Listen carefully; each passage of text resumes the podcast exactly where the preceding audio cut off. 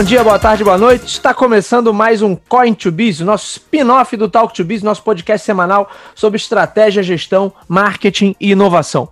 O meu nome é Bruno Garcia, sou professor e profissional na área de marketing e business e aqui você já sabe, uma vez por mês a gente se reúne no Coin to Biz para tratar especificamente do mercado de games, o mercado milionário, bilionário dos jogos eletrônicos e a gente olha aqui, procura olhar, né, sempre pelos aspectos técnicos, mas também olhando com muita atenção para as questões mercadológicas e gerenciais. Aqui ao meu lado, mais uma vez, o meu companheiro de bancada, meu amigo, meu irmão Alexander Marra, gestor de TI e um verdadeiro aficionado por jogos eletrônicos. Sander, meu amigo, bem-vindo de volta. Valeu, obrigado pelo convite. Estamos aqui de novo, né, para conversar e, e, trocar ideias sobre a parte de tecnologia e nos games especificamente, né? Muito legal. Muito bem, minha gente. Lembrando sempre que esse podcast está lá disponível em talktobiz.com ou talktobiz.com.br. Lá você encontra o feed desse podcast e é claro que ele está disponível também nas principais plataformas de podcast da atualidade. Estamos chegando aí o nosso 11 episódio do Coin to Biz e a gente começa a temporada 2021 com a novidade que é o lançamento da Odyssey Game Shirt, uma marca de camisetas focada 100% no público gamer. O mercado por aí tá cheio de estamparias, camiseterias, mas sempre com, com, um foco muito grande nas estampas, produtos às vezes um pouco espalhafatosos, muito chamativos. Normalmente produtos muito focados num público mais teen, num público mais adolescente.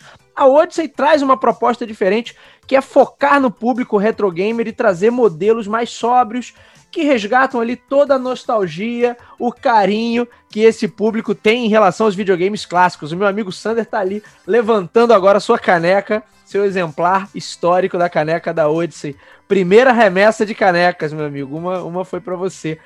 Então, se você ficou interessado, acessa lá www.playodyssey.com.br para conhecer a sua nova marca de camisas retro gamers.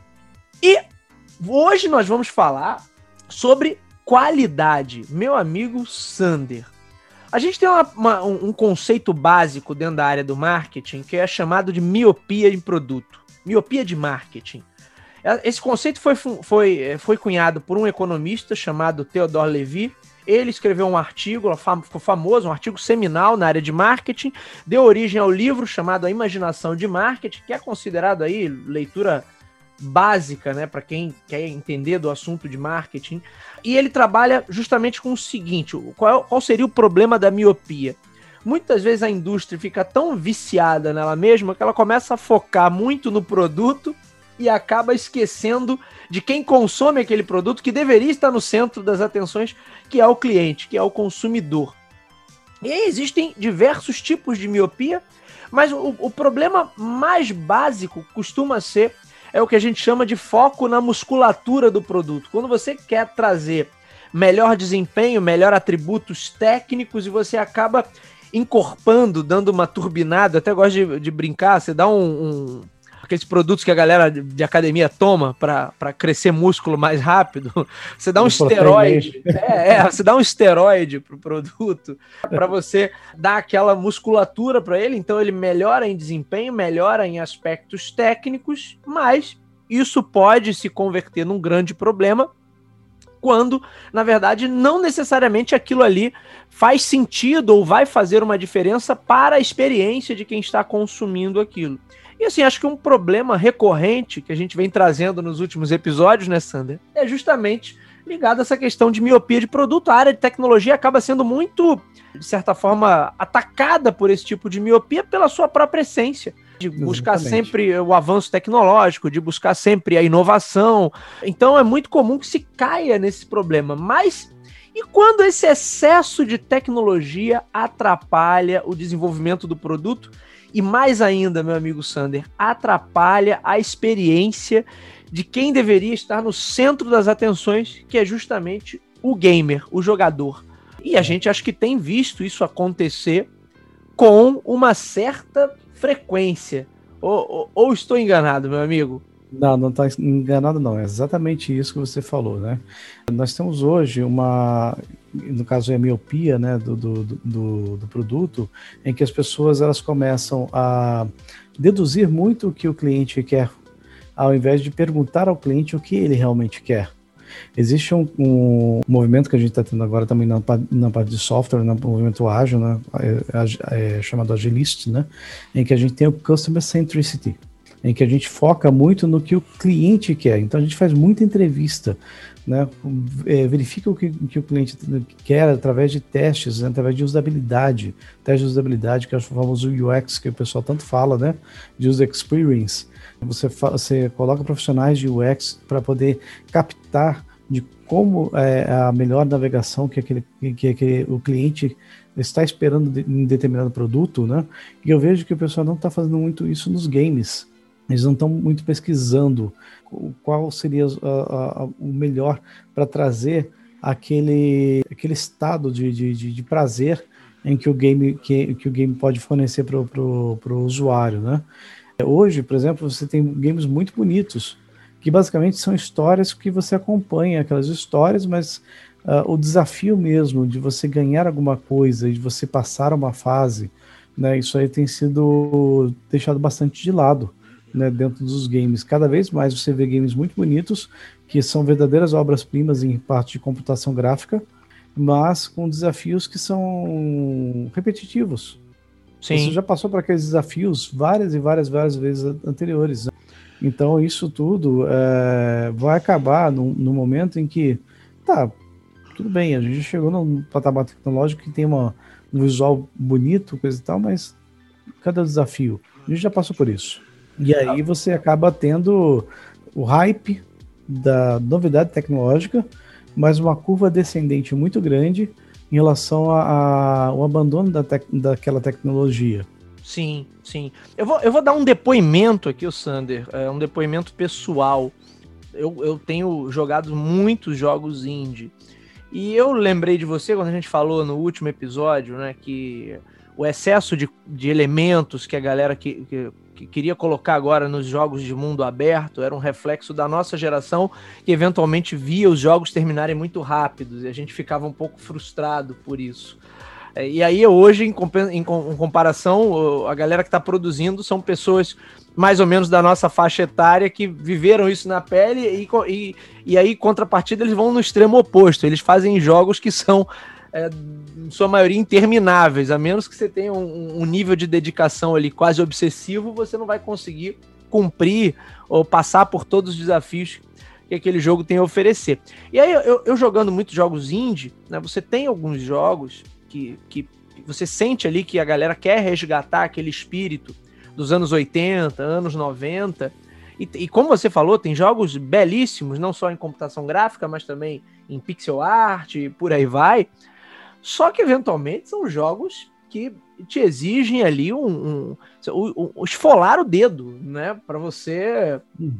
E aí eu não consigo jogar. Eu, eu vejo vários jogos que são belíssimos, são incríveis, que eu fico ali verdadeiramente apaixonado, e aí eu compro ou baixo, instalo, enfim. E, e, e, não consigo jogar porque o jogo, na primeira tela, ele já tá te dando uma retada e exige, às vezes, um nível de sofisticação do manuseio do controle, né? Um, um nível de, de, destreza ali que para um jogador que pega, quando muito, uma vez por semana, e, e isso assim, uhum. já num, num, cenário muito positivo, que podem passar algumas semanas sem que eu ligue isso aqui, é praticamente impossível. E aí, Sim, será que é, é. A, a gente está deixando de lado alguns parâmetros?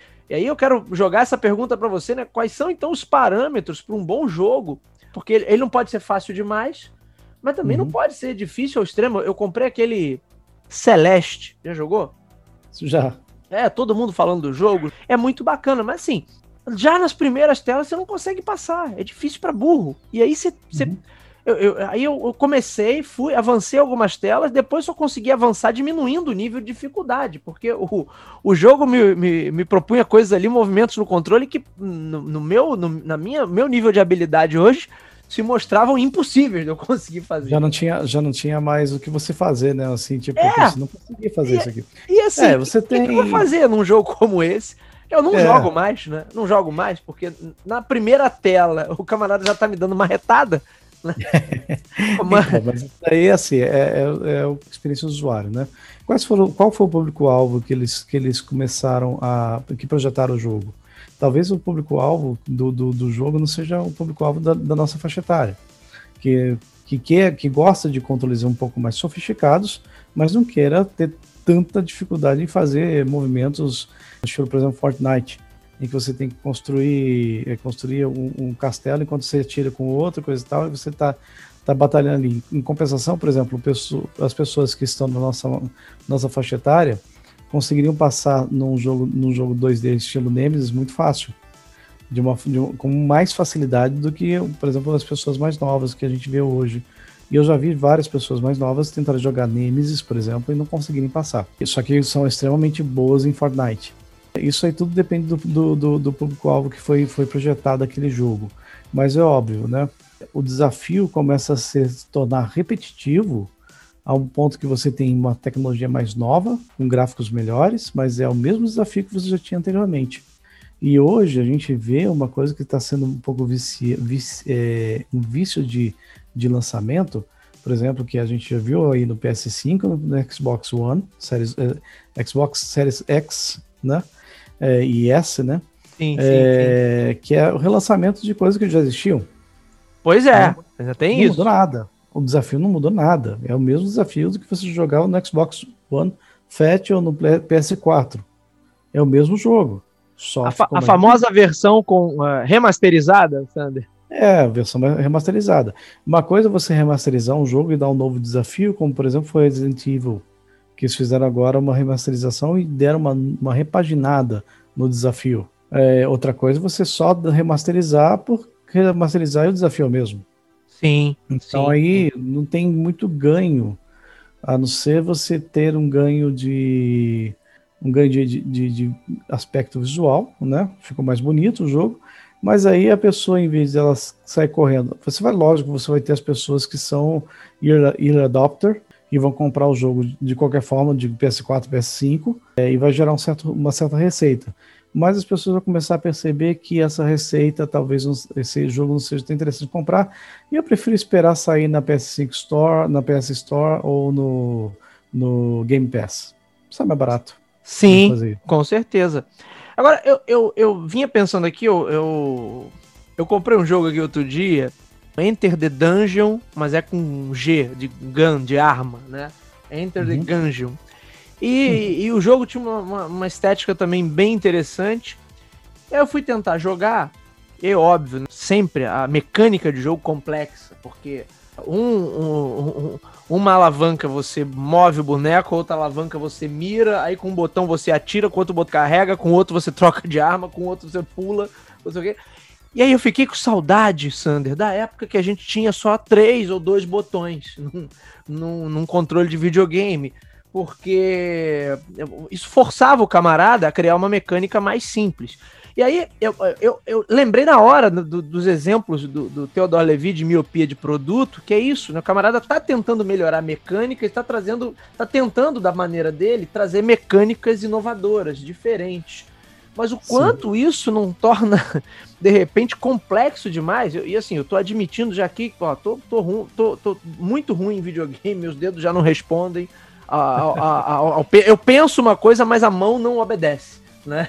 Então, então é, é, são, são produtos e focos de produtos diferentes, né? Nesse caso aqui, por exemplo. Mas, mas será, o Sander? Um exemplo, mas, mas, olha só, o Sander, deixa é. eu te falar um negócio. Um, um, um, jogo desse, com gráfico pixelado, que remete à era 16 bits, anos 90. Se eu não sou o público, quem é então esse público? É, é você tem razão. Tem razão, nesse é. caso aí você tem razão, né? Totalmente é. pixelado é, é. e, e muito difícil o controle, né? Pois é, é, e aí eu vejo assim que a cada jogo, como eu tenho jogado vários jogos indie, cada um traz uma mecânica específica, diferente. Quer dizer, é, isso me demanda um tempo, uma curva de aprendizado ali, para eu conseguir de fato curtir o jogo. Porque uma coisa é você jogar e curtir o jogo. Outra coisa é você entrar e morrer, entrar e morrer, entrar e morrer. Depois de meia hora dessa, você cansa. Né? Você não pega Exato. mais aquele jogo. Cansa mesmo. Então, assim, a pergunta que eu quero. Não, tô afirmando, não, tá sendo. Tô jogando uma pergunta aqui pro nosso debate. Mas será que em algum momento esses desenvolvedores com a questão de querer inovar, querer trazer mecânicas diferenciadas, o que é bom, né? Óbvio, para a indústria isso é bom, para o mercado isso é bom, mas será que a galera de vez em quando não está perdendo a mão um pouquinho e, e, e, criando coisas talvez muito diferentes? Quando a gente tinha Mega Drive, lá atrás, o botão A era para magia, o B era para atacar e o C era para pular. Você não tinha muita dúvida em relação a isso. Você tinha alguma variação daquilo ali, mas a, a mecânica era meio que básica para todos os jogos. Isso Aí acho que a, gente Fighter... tá, É, veio Street Fighter já complicou um bocado, mas ainda assim era soco e chute você só, só media ali o grau de impacto, a força né, de cada golpe.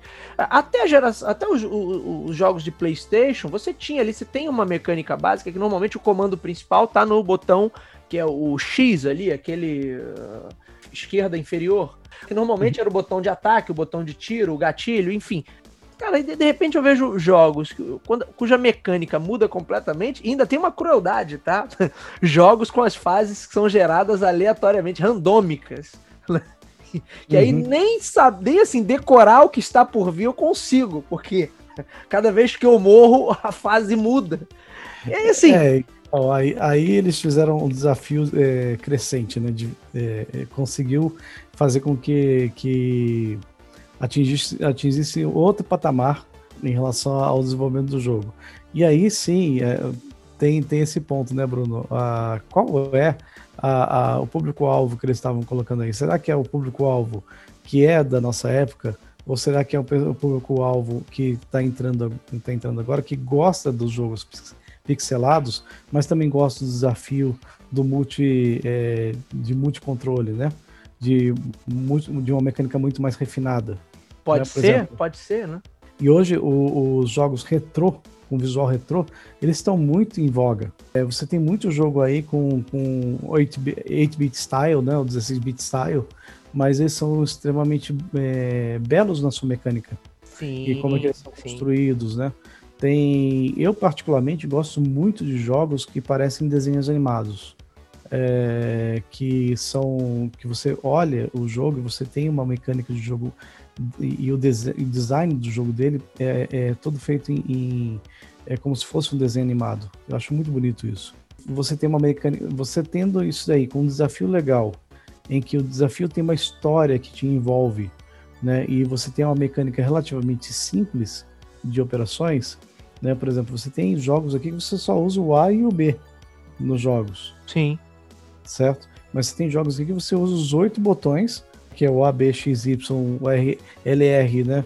Sim, e o sim. URL em cima, né? E, e, ainda você tem que pressionar o, o botão né, de, de, do cursor, né? Você tem que ficar pressionando ele para poder fazer uma outra ação. Imagina. Né? Você tem mecânica pra caramba para trabalhar ali, só no, na parte cursor, né? E aí você tem vários outros jogos que você tem que usar o teclado completo praticamente vídeo, só que aí são as propostas diferentes, por exemplo, Microsoft Flight Simulator, em que você tem, você comanda efetivamente um avião com ele, né? Sim. E aí você usa todo o teclado, tem todos os comandos de gear, de, de flaps, de, de né? É, que são necessários para você guiar, mas a proposta dele é diferente. Então aí são, são propostas diferentes de, de, de abordagem, né? De, de, de público-alvo, em que aí vai o direcionamento do marketing para qual público-alvo aquele, aquele jogo foi desenvolvido. é óbvio que existem, existem empresas e, e pessoas que, que acham que vão desenvolver um jogo bonito, sem perguntar para o seu, seu cliente, o público-alvo, de que uh, se aquele jogo está indo para um caminho legal, se não está indo para um caminho legal, fazendo os testes de usabilidade e lança no mercado e aí acaba flopando. É, eu, eu um exemplo que eu trago aqui, é, não sei se você já jogou esse, o The Messenger que tem um visual também 8 bits e é uma espécie de Ninja Gaiden ali, tem um ninjazinho. E o jogo é bom. Tem os momentos desafiadores, mas você pelo menos assim, é, é, é, aquela história. A primeira fase você vai bem, até a segunda fase você vai bem, depois ele começa a te desafiar mais, mas aí também você já teve um tempo para dominar um pouquinho até as mecânicas do jogo. E são mecânicas simples. Shovel Knight também, aquele do, do cavaleirozinho que anda com uma pá, né, cavando as coisas. É, é, é, um jogo que tem uma mecânica simples, ele tem momentos desafiadores, mas você consegue entrar no jogo ali e curtir um bocado, que aí, aí eu acho que é, é a crítica que eu faço. Ô, Sander, eu não quero ficar com conversa aqui de mau jogador, né? Mal perdedor. O Bruno tá gravando o episódio só porque ele não consegue passar de fase. Né? Mas assim, é, você dá ao jogador a experiência para ele passar por essa curva de aprendizado enquanto ele tá avançando nas primeiras fases, ali, nos primeiros momentos do jogo. Não é Sim. como, porra, Celeste, que você, na primeira tela, o nego já tá te dando uma retada, você já tem que rasgar o dedo ali para conseguir passar. O meu ponto é, em alguns momentos os camaradas estão conseguindo montar isso, uh, uh, uh, essa estrutura, sei lá, dentro de um equilíbrio. Em outros momentos, eu acho que o, o desafio está talvez pecando um pouco pelo excesso. E, e eu também Sim. não quero, óbvio que eu não quero aqueles jogos fáceis. A gente pegou isso na geração 16 bits, que, que todo mundo começou a fazer jogo fácil demais, porque o objetivo era você zerar logo o jogo e, e aí ter que comprar outro. Eu não quero também que a gente caia nesse problema, mas putz, também não dá para na, na, primeira tela você ter que esfolar o dedo. Porque assim, aí, aí você tá, tá criando uma barreira para uma grande parcela do público que hoje o, os, os videogames são uma indústria do tamanho que é, justamente porque não pega só as crianças, né? Que tem tempo. Sim. O videogame é, a... é, uma indústria milionária porque tem eu, tem você, que, que trabalha a semana inteira, mas ainda reserva um, um tempo ali e um pedaço da carteira para jogar, para investir Sim. nisso. Sim. É, mas a gente tem que pensar no seguinte, né? Uma coisa que, que hoje a gente tem uma quantidade de informações muito maior do que a gente tinha há 30 anos atrás. Então, por exemplo, quando a gente tinha os nossos videogames, a gente tinha a nossa quantidade de informações era aquilo que chegava através de revistas, através de dessa, é a única mídia basicamente que a gente tinha na época eram revistas. Era revistas especializadas. Eu tenho, sabe que eu tenho várias aqui ainda? Revista videogame, então, ação game, super game, tem aqui várias. Hoje, hoje a garotada tem um acesso à informação e uma quantidade de, de, de, informação, não só a como nós mesmos, nós hoje, né, temos uma, um acesso a uma quantidade de informações que é muitas vezes maior do que a gente tinha há 30 anos atrás, quando a gente era garoto. E aí o que acontece? Você tem uma velocidade de absorção de dados, de informação muito maior do que era antes. E aí cabem esses jogos que são extremamente desafiadores, em que pessoas conseguem fazer várias coisas ao mesmo tempo, que, por exemplo, eu vou voltar no exemplo do Fortnite, que é um, um jogo que eu tive dificuldade de aprender a jogá-lo, né? Mas depois que aprendi também, eu vi que ele é um jogo relativamente fácil de se jogar. Mas, assim, quando você não sabe jogar, você, você vai apanhar e você vai cair toda hora no Fortnite. Eu acabei desinstalando porque depois não me chama mais atenção, porque o, o jogo continua sendo o mesmo, que é nada mais é que um, que um CS. E aí o pessoal vai me matar, né, por falar disso, é um CSGO, mas... Ah, acabou de arrumar uma comunidade de inimigos aí, De inimigos, exatamente. É, mas não é brincadeira, gente, não é bem isso, não. Mas assim, você tem o seu público, você tem a sua construção voltada para aquele, público, e hoje a gente tem pessoas que são muito que têm muito mais informações e conseguem processar muito mais informações paralelas ao mesmo tempo. E aí você acaba gerando também um, outra, um outro lado do game que é danoso. É danoso para quem joga. Que em vez de você ter um game para você se divertir, você tem um game para te chatear. Você passa é a ficar bravo porque você não está conseguindo passar uma fase. Eu já me peguei bravo porque eu não conseguia passar uma determinada fase de jogo.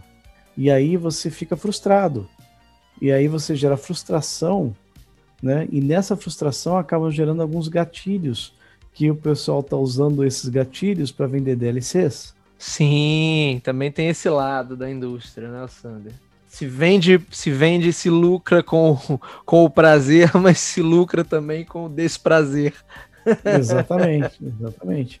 Por que que existe tantos jogos hoje que, é, que é, casuais, né? Tipo Candy Crush e, é, e tudo de graça. Você vai, baixa o jogo de graça, lá você joga à vontade. Até o momento que o jogo começa a ficar tão difícil que, te, que você não consegue passar de fase e te oferece algumas vidinhas por X tantos por, ou um pacote de vidas lá por X reais. E aí, sendo um dos jogos que mais faturou no ano 2020, é justamente jogos que fazem essas ofertas. O famoso, o famoso modelo freemium. né? Se oferece Exatamente. algo de graça e, e oferece algum item mais avançado ou um acesso mais avançado, cobrando uma, uma quantia pequena e módica que não vai doer nada no seu cartão de crédito. E aí a galera cai comprando vidas, créditos, itens, armaduras, fantasias e por aí vai. Exatamente, gasta no virtual um dinheiro real. E isso está é, deixando assim a curva de aprendizado, né? É, e a jogabilidade meio que viciada no que você pode comprar. O, o que é péssimo, né? Na verdade, é, é péssimo porque significaria dizer é, basicamente que os camaradas poderiam. Olha só, eu vou, eu vou traçar um paralelo aqui, o Sander, mas vamos lá, tô, tô jogando pro debate aqui, eu tô fazendo um papel de advogado do diabo, mas é, se a gente pegasse o que era o mercado de arcades nos anos 80 e até algum momento dos anos 90 ali, onde no arcade algumas situações eram extremamente difíceis e, e o objetivo era fazer realmente que você comprasse mais ficha. Né? É, é, tem vários jogos ali, inclusive muito jogo de navinha, né, cara? Que, que em essência são jogos muito difíceis. E, e quem conseguia chegar a um final do jogo daquele com uma única ficha? Né? Era, uhum. era praticamente impossível. Quer dizer, o camarada eh, jogava a dificuldade ao extremo porque ele queria que você gastasse mais dinheiro com ficha, gastasse mais dinheiro tentando. Não é exatamente a mesma coisa, mas é uma lógica parecida. Eu te imponho um limite aqui que você não vai conseguir passar pela tua própria conta e você vai ter que gastar um dinheiro a mais. Acho, acho que os jogos mais justos em relação a isso, em relação a ser papa ficha, come ficha, eram jogos de luta, Street Fighter. O cara habilidoso ali conseguiria chegar até o final sem sem precisar de fichas a mais. Agora, não vejo como o camarada jogando um jogo de nave no arcade ou, ou jogando até mesmo um jogo de beat'em up, tipo Simpsons, Tartaruga Ninja, porra, ele conseguisse chegar até o final sem gastar mais de uma, uma sem, sem, gastando apenas uma única ficha, eu acho que era, era, era bem difícil, algo bem difícil de se ver naquela Exatamente. época. Exatamente. Né? Aí, aí, assim, acabava, acabava com a diversão cedo porque você gastava todo o seu mesado para gastar as fichas lá. E hoje você tem, tem esse aspecto aí da frustração, né? E os jogos são espertos, né? Os desenvolvedores de jogos, jogos foram bastante espertos nisso daí.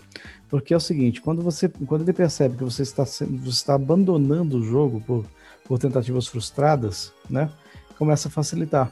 Sim, ele tem né? aquela, aquela uma espécie de, de, dificuldade adaptável, não é? Isso. E dificuldade adaptável, a gente, a gente vê várias, várias, vários itens aí que podem ser oferecidos, né? Eles começam a fornecer, por exemplo, alguns itens bait, alguns diamantes, algumas moedinhas que você troca por, por vidas extras, né? Agora, o Sander, a gente tá falando aqui de, de, de jogabilidade, coisa e tal, de complexidade das mecânicas de jogo, e a gente falava, batia um papo antes de começar a gravar, e você falou que esse foi um grande trunfo da Nintendo, né? Independente da geração, a Nintendo se especializou em fazer jogos bons, né? E, e parece Sim, que entender ela, como ninguém esse conceito da boa jogabilidade. Sim, ela focou no nicho, né? De, de, de jogadores que são começam na, na, na, infância e levam sua nostalgia junto com. Porque a Nintendo já também tem 40 anos aí de, de games, né? 40, tem mais do que 40 anos, lógico, mas o Nintendinho lá de 8 bits começou na década de 80. Então já vai para 40 anos já. E aí ela, ela tem uma tradição que ela trouxe junto com ela esses games é, que são mais é, casuais, né? Mas com objetivos definidos, né? Predefinidos, por exemplo, o Mario sempre vai salvar a princesa. E aí você tem desafios diferentes para cada, cada geração. Ficam mais bonitos, ficam mais atrativos, mas sempre o Mario vai salvar a princesa. A, a, vez que eles tentaram fazer uma coisa mais complexa, flopou. Quais foram as vezes que eles tentaram fazer as coisas mais complexas? Com o Nintendo 64 e com quem GameCube. E o Nintendo Wii U também, né, o Sander? É, o Wii U não, não flopou, ele deu certo. Ele vendeu bem, né? Dentro do nicho que ele estava colocando, ele vendeu bem. É, o, o, problema do Wii U não foram os jogos, né? O hardware ali que era complexo e, e talvez as pessoas tivessem uma dificuldade. Mas é, ele flopou, eu discordo de você, ele flopou assim, que eles, eles cancelaram o Nintendo Wii U no meio de uma geração e correram para lançar o Switch, cara. Se isso Sim. não é flopar, pô, você colocar o Nintendo 64 como flopado e, e o não é uma grande injustiça da sua parte. O Nintendo 64, não vou nem falar do GameCube, vamos lá, mas o Nintendo 64 foi um grande videogame. Tudo bem, ele teve seus problemas, foi, foi. foi um grande videogame. Foi, você... foi um grande videogame, mas com, a sua, com problema, os problemas de, de construção dele bem, bem definidos, né? A princípio, você tem um, uma mídia cara, que é cartucho, Sim. No, no, hardware que era capaz de processar imagens 3D, que era muito mais fácil você ter a carga de texturas dentro de um CD. Né? Sim, né? sim. Isso eles demoraram e por isso, por isso acaba flopando como projeto. Ah, Entendeu? sim, verdade. Hoje você está comprando inimigos aqui, ó. Já falou do Fortnite, agora está atacando os adoradores da Nintendo. Veja bem, isso, veja bem. A gente, a gente não é unanimidade, né? A gente tem as é. suas.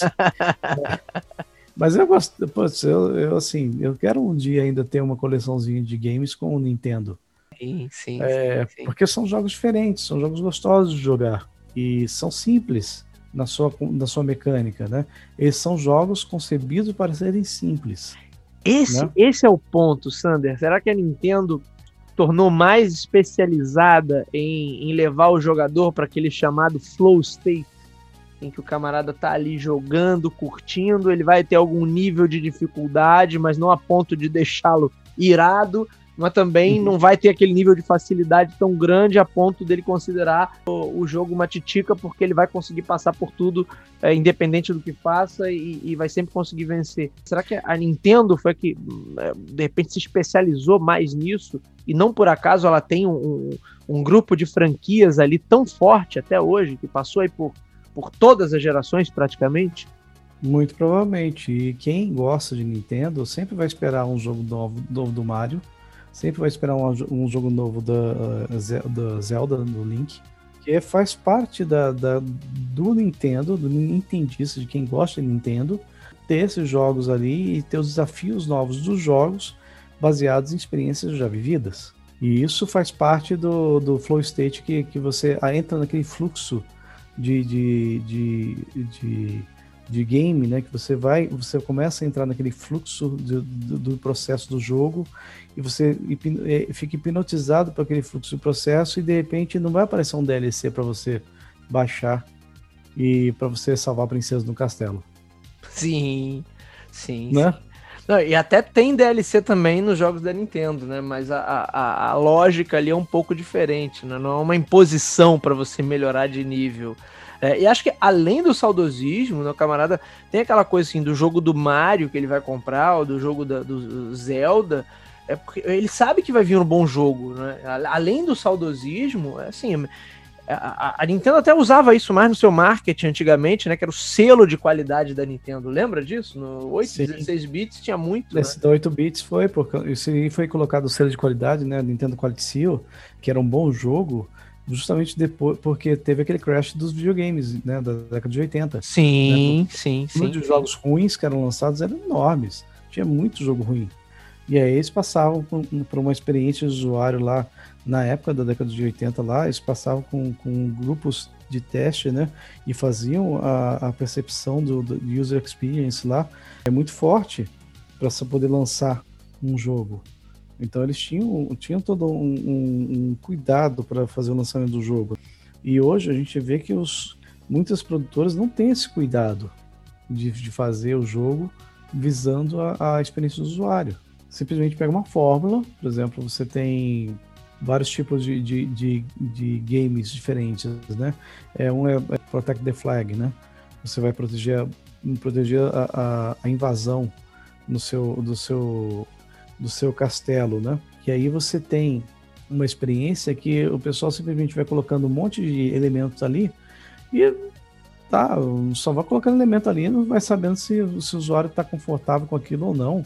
Se ele vai conseguir dominar todos aqueles elementos que estão ali dentro e, e, e, aí você tem elementos que não servem para nada e acaba frustrando a, a, a, o usuário, né? E, e, aí ele vai lá e compra uma deles, compra um, um equipamento para poder colocar lá e aquele equipamento acaba não servindo, e aí esse cara fica frustrado, mais frustrado ainda, acaba processando a empresa que fez essa, essa lambança. no caso lá dos Estados Unidos, né, com a Epic. Então, tudo isso é, é influenciado diretamente pela, pela, pelo momento, pela, assim, pela, pela experiência do usuário. E isso, e esse, é, esse customer centricity que precisa ser levado mais em conta na hora de desenvolver os jogos. Sim, você trouxe esse termo logo do início da nossa conversa e acho que é um termo importantíssimo, central, sem nenhum trocadilho, uhum. importantíssimo uhum. para esse debate que a gente está trazendo aqui hoje.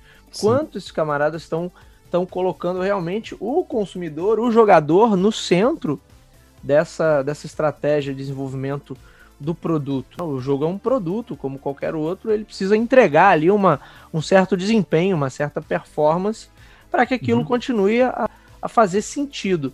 Agora eu queria pegar o gancho do que você trouxe sobre o Nintendo 64, o Sander, e até aí você vai fazer o link também com a questão do, do, do de colocar o, o, consumidor ali no centro da estratégia.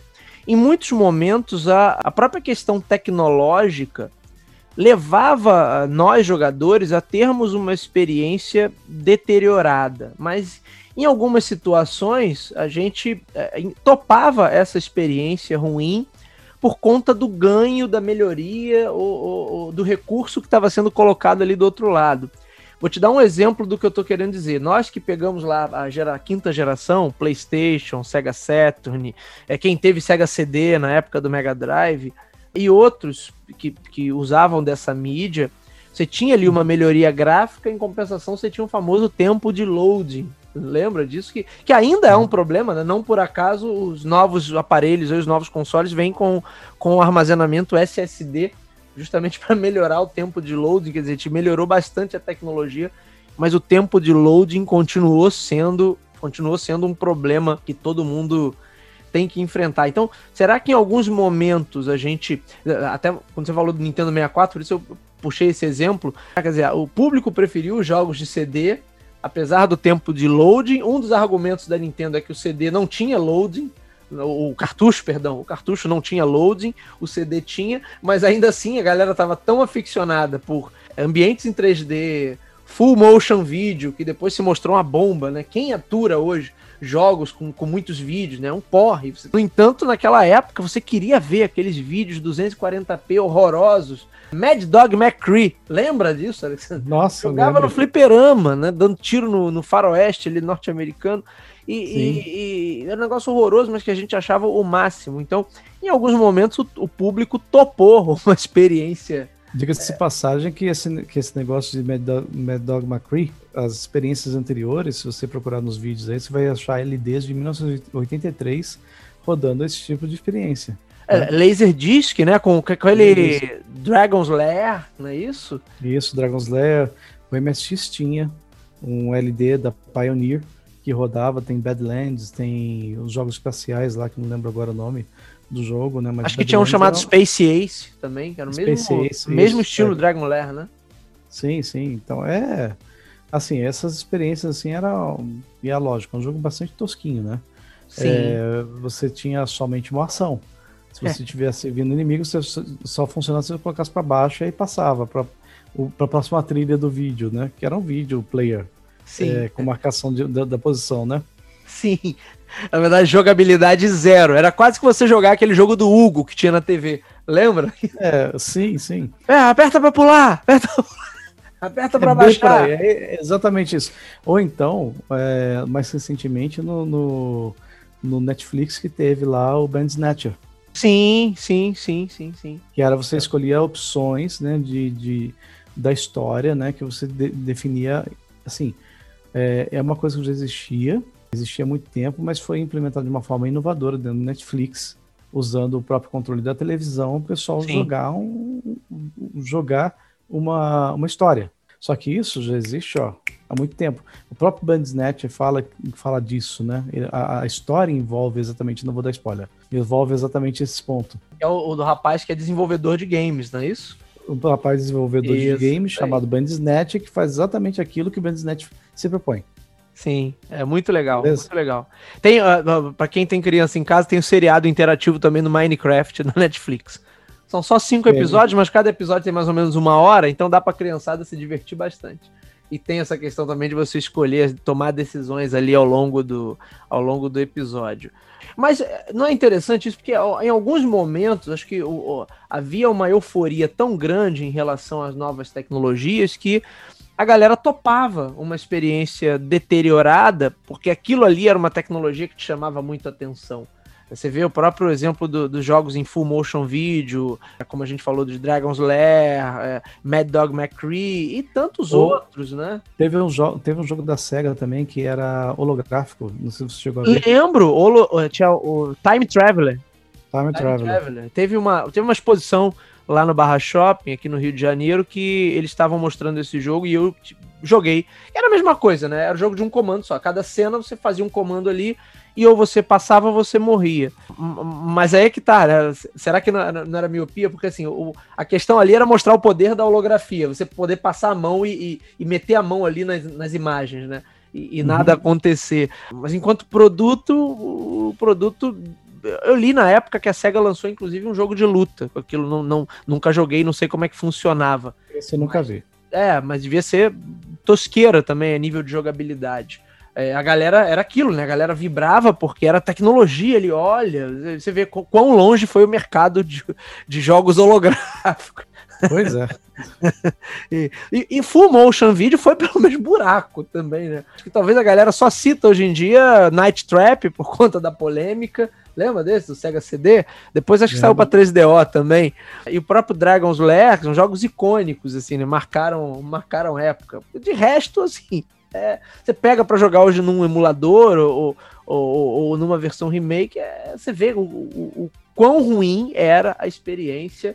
Assim, se você bota qualquer um bom jogo da Activision para Atari, você vê que puta, dava de mil a zero naquela jogabilidade. É o que o pessoal chama de envelheceu ruim, né? Envelheceu sim, de uma maneira sim. ruim, né? É, e aí você tem jogos que até hoje você joga com gosto, né? Exato. Poxa, Pitfall, você gosta, você, você ainda gosta de, de, de, de, pegar o bonequinho e ficar pulando sobre os jacarés, né? Sim. É, River Raid, pô. River Raid, Enduro. É um jogo que é jogos extremamente repetitivos. Você repete a mesma coisa, repete a mesma coisa, mas o desafio é gostoso, né? De você fazer pontuação né, neles. Sim. Então, e aí você, você vai e, e brinca com seu amigo lá, pô, eu fiz mais que você, coisa e tal, né? E assim vai talvez hoje falte resgatar um pouquinho. Existem públicos, assim, vamos colocar um pouquinho cada, cada uma coisa numa caixinha. Existem públicos determinados para determinados tipos de produto, certo? Alguns você vai abraçar com mais, com mais gente e outros você vai, vai abraçar com menos gente. Quanto mais sofisticados for o produto, né, com mais dificuldade, com mais processos que a pessoa precisa aprender para poder passar de fase, mais é, um, mais é fechado naquele nicho que o produto se propõe. Quanto mais fácil é o produto, quanto mais fácil é o game, em que o pessoal vai ter uma, uma jogabilidade casual, em que você tenha algumas, algumas é, funções que podem ser vendidas pelo, pelo, pelo online hoje, você já tem um outro nicho né, um nicho de gamers mais casuais. E nesse, nesse nicho de gamers mais casuais estão pessoas de, de com maior faixa etária. Então, sim, sim. São, são dois nichos assim bastante distintos. E tem o pessoal que, que gosta do game em si, né, de pegar a mídia física ou de pegar, uh, baixar o jogo e ver a beleza do jogo. Tem uma mecânica simples de jogar, mas é, efetiva. E aí você tem, você vai pelo desafio. Esses são os gamers raiz, né? Vamos dizer assim, né? Os que gostam de, do desafio do jogo, mas não abrem mão de uma beleza estética. Sim, sim. É, e acho até que vale para a gente já caminhar para o encerramento. Assim, não estamos fazendo aqui, não estamos fazendo aqui, eu, né, no caso, não estou fazendo aqui uma defesa do jogo fácil, que o jogo tem que ser fácil, tem que ser um jogo débil, não é isso. Eu acho, inclusive, que o jogo pode ser difícil e ter uma mecânica simples. Uma coisa não tem necessariamente não está relacionada com a outra. O que eu critico, e acho que esse foi o mote aqui do, do, do nosso debate hoje, é que em, alguns, em algumas situações a galera tá, tá, tá querendo criar determinadas complexidades para fazer com que o produto uh, pareça ser muito diferente do que se tem por aí à disposição, assim, numa tentativa, até vamos colocar entre aspas, de inovar quando eu crio uma nova mecânica, mas eventualmente você atrapalha a experiência do jogo e atrapalha a experiência de, de, de quem realmente importa, que é a pessoa que está pagando por aquilo ali, que é o, o, o, jogador, né? Que é o usuário. E aí eu acho que de vez em quando a indústria perde um pouquinho a mão, assim, eu, eu fico absolutamente encantado, Sander, eu, eu como eu tô na vibe de consumir jogos indie, acho que no, no, nos AAA isso uh, talvez não aconteça tanto, né? Mas jogos indie eu, eu, fico absolutamente apaixonado assim pela estética, pelos gráficos, coisa e tal. Mas eu me pego de vez em quando eu, eu com alguns jogos que eu não consigo não consigo ir muito longe, assim, porra, Dá um passo cara. à frente, né? É, eu não consigo dar um passo à frente. Não, e agora eu, vou... eu tô mais esperto, eu já, eu já tô receoso. Eu, eu vejo o trailer e a chamada de alguns jogos e falo assim, porra, já, já sei o que vem pela frente. Então já não compro. Quer dizer, eles estão perdendo um cliente porque, na verdade, estão é, eventualmente exagerando na dose. É, é na, querendo opinião, talvez assim, inovar demais, sei lá. Se você quiser um jogo muito, muito difícil, né, de verdade, em que você tem desafios constantes, em que você precise to, toda vez que você vai iniciar o jogo, você precisa analisar seus, seu, seu ambiente, precisa ter uma série de, de facilidades para que você possa melhorar esse, esse jogo constantemente, em que você tenha é, algumas dificuldades também que, que precisem ser é, passadas, né? Em que você tenha é, um, um às vezes e muitas vezes você não tem um balanceamento do que é justo, né, do que o jogo entrega para você. Então é mais fácil você abrir a porta de casa e sair para rua. Boa. É que a gente falou desse outro episódio também. O jogo é tão realista que tá tão mais complexo que a vida, então é melhor você encarar a vida. Vai viver, vai viver, né? É, é, isso é um jogo, né? Na verdade, a gente vive a vida, o nosso, nosso é, nosso game vida, diário, né? Nossa vida é um jogo que só tem uma vida, né? É, é o, o RPG diário. Né? Depois é game over. Assim, lógico, a gente tem, tem algumas, algumas vertentes que você tem a reencarnação e né, tudo mais, mas é, é. aquela vida já era. Né? Então, é, realmente, se for para ser tão complexo quanto, então a gente fica por aqui, onde a gente tá, né? Exatamente, exatamente. Não, mas, não assim, preciso comprar é, nada para isso. Por isso que os jogos, por exemplo, você, você tem jogos, por exemplo, ah, vamos colocar jogos de futebol, um, um, exemplo assim. Por que, que o FIFA não tem. O FIFA já, já tem uma mecânica que pode ser um jogo perfeito de 90 minutos, certo? Mas por que a maior parte dos sim. jogos de FIFA, não, os jogos é, do, do PES, não tem, tem um, um, tempo bem curto e a mecânica é mais rápida? Porque não vale a pena você fazer hoje uma mecânica igual de um jogo de futebol de 90 minutos. Além de ser extremamente cansativo para o próprio jogador, né? Exatamente, exatamente. Então, vale a pena você encurtar esse, esse estágio e você ter uma, um campeonato, porque já tem o Campeonato Brasileiro de Futebol virtual, né? Inclusive vale prêmio e tudo mais. Eu, esses dias eu vi o Campeonato Brasileiro de Futebol lá com as, com as chaves, né? Quarto final, semifinal tudo mais. E achei muito, muito legal, mas o tempo é um tempo reduzido. Não tem sentido você fazer jogos de 90 minutos. Sim, sim. É para simular, mas não tanto assim, né? Peronomútil, né? Tá. Simula, mas peronomútil. Exatamente. Então é isso que eu, que eu, que eu penso, assim, a gente tem que tomar cuidado para que não se torne tão difícil quanto a vida é difícil. Sim. E aí você acaba estimulando outras ações que não são legais. Fica aí a dica para os desenvolvedores, enfim, vamos trabalhar aí esse, esse nível de complexidade, curva de aprendizado e, e vamos focar na experiência do jogador, que isso, em última instância, é o que define se o jogo tem qualidade ou não, se o jogo é bom ou não. Tá tudo ligado a, a esse princípio básico, né, Sandra? A experiência do jogador, essa experiência que tem que, que valer. Isso, e aí, e aí, nesse ponto, é onde a Nintendo mais brilha. Com certeza, com certeza.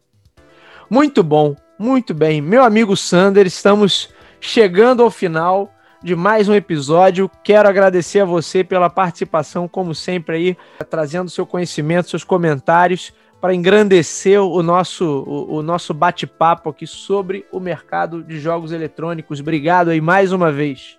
Obrigado, Bruno. É um prazer estar aqui contigo, né? Conversando sobre assuntos que são tão, pra gente são tão gostosos de falar, né?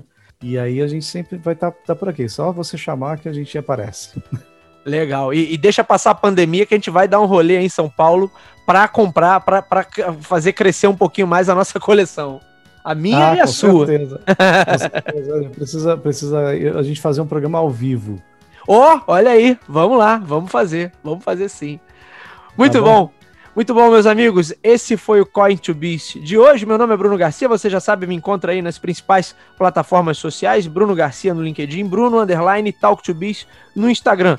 Sempre importante receber o feedback de vocês. Mandem o que, vocês estão achando do, do programa, façam suas críticas, mandem sugestões de tema. É sempre muito boa, é sempre muito positiva essa troca. O Coin2Biz, você já sabe, você encontra aí nas principais plataformas de podcast da atualidade. Se você é usuário Android, vai lá em Google Podcast. Se você tem o seu iPhone, vai lá no aplicativo de podcast da Apple. Se você está acostumado a ouvir a sua música e os seus programas prediletos pelo Spotify ou pelo Deezer, também estamos por lá. E é claro, você pode conferir sempre as novidades em talktobiz.com e talktobiz.com.br. Sempre importante também fazer esse pedido, né? se você curte esse conteúdo, se você gosta do que a gente está produzindo, conhece outras pessoas que poderiam se interessar por essa temática, por games, por mercado, por marketing, compartilhe, leve esse conhecimento a mais pessoas, faça essa sugestão, essa boa sugestão, essa boa indicação para outros ouvintes, faça o Coin2Biz, o nosso podcast, nosso humilde podcast, chegar ao número maior de pessoas. É isso, meus amigos. Eu vou ficando por aqui. Mais uma vez, um agradecimento aqui ao meu amigo, meu irmão Alexander Marra. E nos vemos no próximo. Até lá.